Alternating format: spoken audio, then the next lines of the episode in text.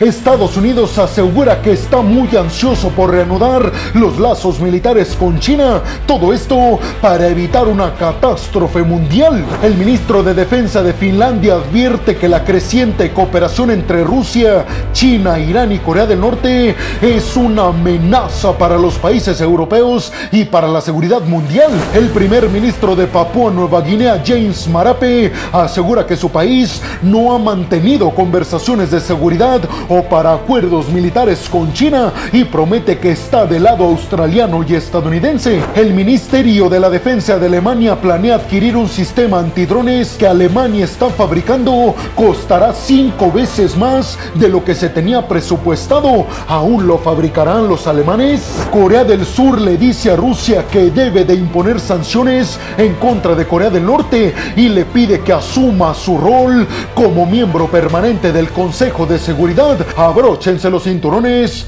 porque aquí arrancamos. Y vámonos rápidamente hasta la Casa Blanca. Y es que John Kirby, el asesor de seguridad de la Casa Blanca, ha asegurado que Washington está bastante ansioso de reanudar los lazos y las comunicaciones militares, nada más y nada menos que con el gigante asiático. Esto para evitar que las dos superpotencias económicas pudieran enfrentarse militarmente hablando y provocar una catástrofe a nivel mundial. Recordemos que en el mes de noviembre Xi Jinping y Joe Biden mantuvieron una reunión en la ciudad de San Francisco y ahí en esa reunión Joe Biden le dijo a Xi Jinping que Estados Unidos y China iban a reanudar los lazos militares que recuerden ustedes se rompieron por decisión de China. Esto después de que el año pasado la entonces presidenta de la Cámara de los Representantes de Estados Unidos, Nancy Pelosi, visitara la isla taiwanesa desatando cientos de críticas del gigante asiático porque supuestamente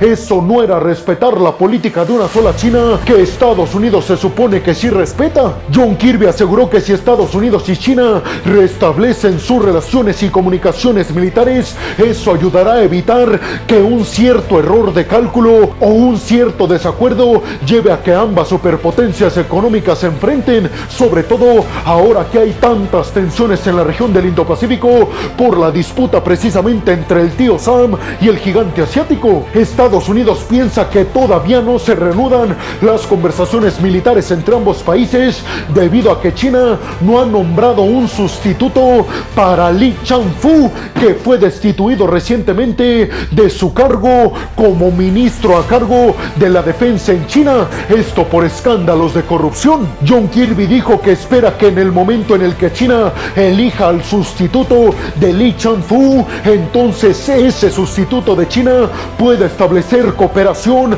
con el secretario de la Defensa de Estados Unidos, Lloyd Austin. Ahora bien, peregrinos, la Casa Blanca está asegurando que quiere que la comunicación militar con China sea en todos los niveles, es decir, entre militares y altos funcionarios también de cada uno de los ministerios de estos países. Repito, todo con el objetivo de que las tensiones entre ambos países no provoquen un desastre y un enfrentamiento entre ambos sobre todo en las disputas por la hegemonía en el Indo-Pacífico. Y es que hoy en día es importantísimo que haya conversaciones militares entre ambos países, porque recuerden muy bien que se vienen elecciones parlamentarias y presidenciales en Taiwán el 13 de enero. Por eso hoy más que nunca, para evitar choques militares, necesitan estar en comunicación estos dos países. Hay que recordar que recientemente hemos visto varios incidentes aéreos y marítimos en la región del Indo-Pacífico entre Estados Unidos y China, específicamente en regiones que China considera suyas y que Estados Unidos por decreto de las Naciones Unidas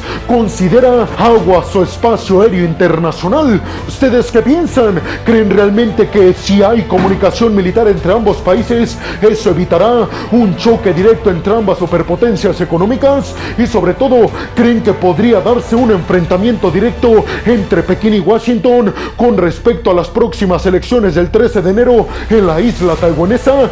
Créanme lo que les digo, peregrinos, la principal disputa entre ambas superpotencias económicas es la isla taiwanesa. Y vámonos rápidamente hasta Finlandia, y es que Antti Hakanen, el ministro de la defensa finlandesa, aseguró que la creciente cooperación de todos los sentidos entre Rusia, Corea del Norte, Irán y China representa sin lugar a dudas un peligro de seguridad nacional para todos y cada uno de los países de la Unión Europea, pero también advirtió Finlandia que la cooperación entre estos países autoritarios y liderados por dictadores también representa una amenaza para la seguridad y la paz mundial. Recuerden ustedes que hace ya algunos meses se llevó a cabo un incidente grave en un gasoducto en la región del mar Báltico, un gasoducto que conecta precisamente Finlandia con Estonia. Esto provocó que ambos países, miembros de la OTAN y miembros de la Unión Europea, estuvieran preguntándose si era un hecho aislado, un accidente,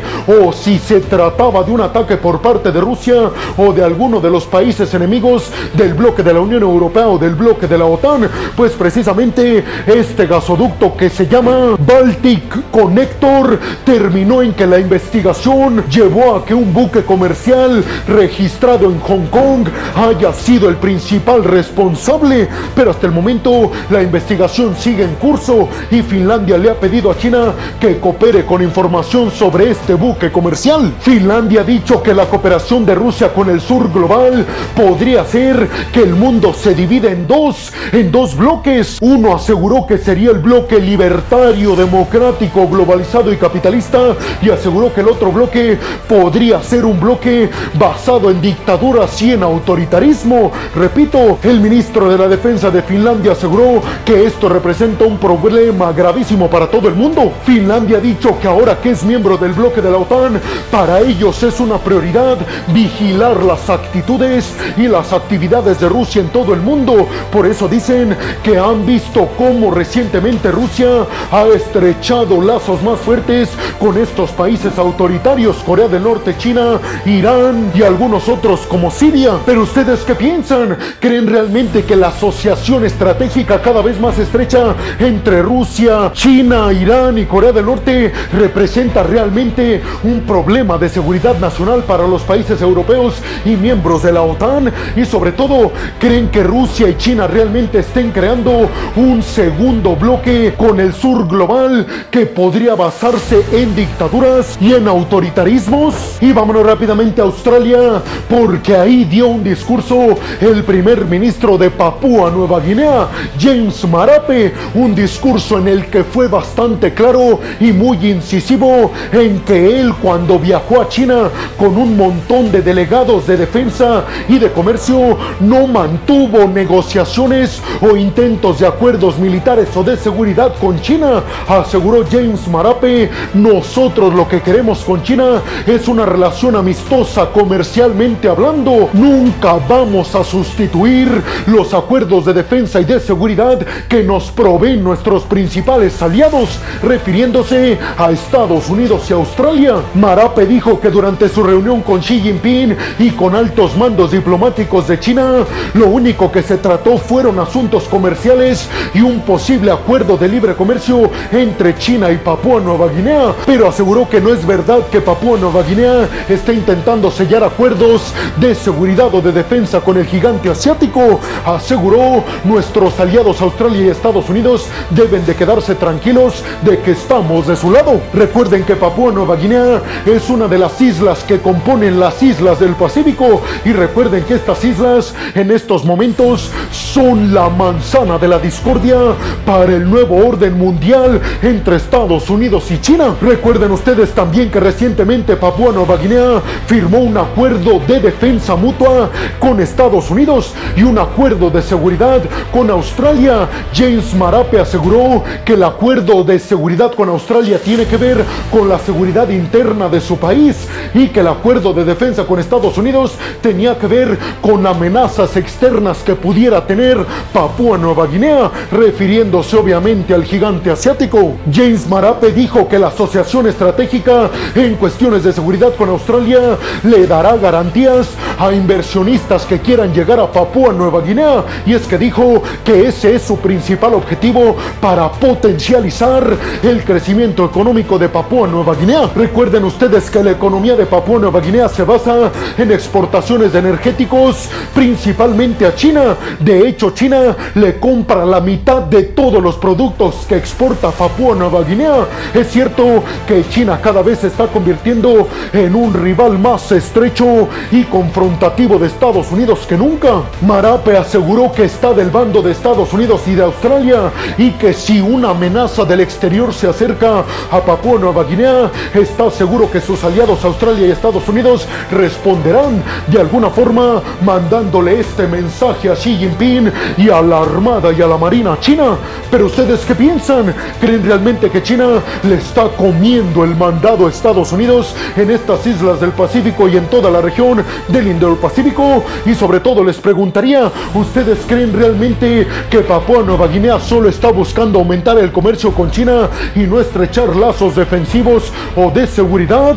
¿Creen realmente que está del lado bueno de la historia como él mismo lo dijo? Es decir, del lado occidental, democrático, globalizado, liberal y capitalista? Y vámonos rápidamente ahora hasta Berlín, hasta la capital de Alemania para hablar de que el nuevo ministro de la Defensa de Alemania, Boris Pistorius, dio a conocer que un programa para desarrollar un sistema antidrones militares fabricado precisamente en Alemania está sobre costos, es decir, que de lo que se pensaba que iba a costar este programa, el costo se ha elevado cinco veces. Imagínense eso. Y hoy en día se está poniendo en duda la viabilidad de este nuevo sistema de misiles antidrones fabricado por Alemania. Según el periódico alemán Der Spiegel, el programa para fabricar este sistema antidrones va a costar en total 1.300 millones de euros, cuando inicialmente, escuchen bien, se decía que iba a costar 240 millones de euros.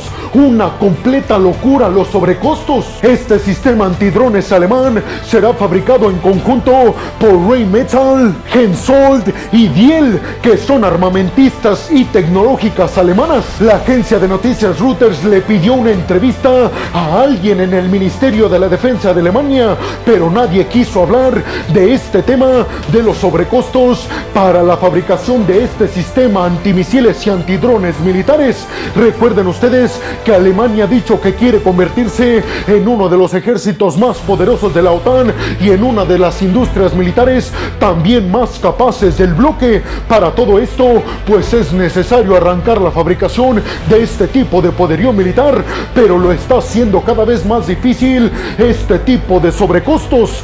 ¿Ustedes qué piensan? ¿Creen que se trata de un caso de corrupción en Alemania? Y sobre todo, ¿ustedes consideran que este programa va a continuar a pesar de que va a costar cinco veces más de lo que se presupuestaba y va a tener de costo? Y por último, ¿ustedes creen que Alemania logrará cumplir su objetivo de convertirse en uno de los principales ejércitos del bloque de la OTAN y en una de las principales industrias militares también del bloque militar occidental? Y vámonos rápidamente hasta Seúl, hasta Corea del Sur, y es que Jun Suk Yeol, el presidente surcoreano, le está exigiendo a Rusia que haga valer su papel como miembro permanente del Consejo de Seguridad. Y es que desde Corea del Sur aseguran que Rusia no está cumpliendo lo que ellos mismos dijeron en el Consejo de Seguridad de las Naciones Unidas con respecto a sancionar a Corea del Norte si llevaba a cabo pruebas de misiles balísticos. Y es que Corea del Sur asegura que esta tecnología la usaron en Corea del Norte para poner en órbita su primer satélite militar espía. Y aseguran que Rusia se está volteando para otro lado para no sancionar más a Corea del Norte. Esto después de que Estados Unidos pidiera aumentar en el Consejo de Seguridad de las Naciones Unidas más sanciones en contra de Corea del Norte por poner en órbita su primer satélite militar espía con esta tecnología de misiles balísticos que supuestamente está prohibida para Corea del Norte. La agencia de inteligencia de Corea del Sur está completa y absolutamente segura de que Rusia ayudó a Corea del Norte a realizar con éxito la puesta en órbita de su primer satélite militar espía. Pero además, Corea del Sur asegura que Rusia le está dando trabajo a cientos y miles de trabajadores norcoreanos. Todo esto para que el gobierno norcoreano pueda acceder a dinero de todo el mundo, pero también a cambio de que Rusia tenga mano de obra muy barata. Además, Corea del Sur le ha pedido a China que no envíe de vuelta a Corea del Norte a los desertores que logran huir de Corea del Norte porque aseguran desde Corea del Sur eso le está dando a Corea del Norte más capacidad laboral para fabricar poderío militar. Activistas reportan que 600 norcoreanos desaparecieron. Todo esto porque China los deportó hacia Corea del Norte y nunca se volvió a saber de ellos. 600 norcoreanos peregrinos. Pero ustedes qué piensan? ¿Creen que Corea del Sur tenga razón cuando asegura que Rusia no solamente está volteando hacia otro lado con respecto a este tema de sancionar a Corea del Norte por utilizar misiles balísticos prohibidos para ellos? ¿Creen que además de esto Rusia está ayudando dándole trabajo a norcoreanos para que Kim Jong-un tenga capital suficiente para financiar el desarrollo de poderío militar? Y por último, ¿ustedes realmente consideran que Rusia ha ayudado directamente a Corea del Norte con tecnología de misiles balísticos? Y bueno, hemos llegado al final del video del día de hoy. Les quiero agradecer muchísimo todo el apoyo que me dan. Sin ustedes, yo no podría dedicarme a lo que más me apasiona en el mundo. Así que muchas, pero muchas gracias, peregrinos. Sin más por el momento, nos vemos en el siguiente video de Geopolítica. Hasta la próxima.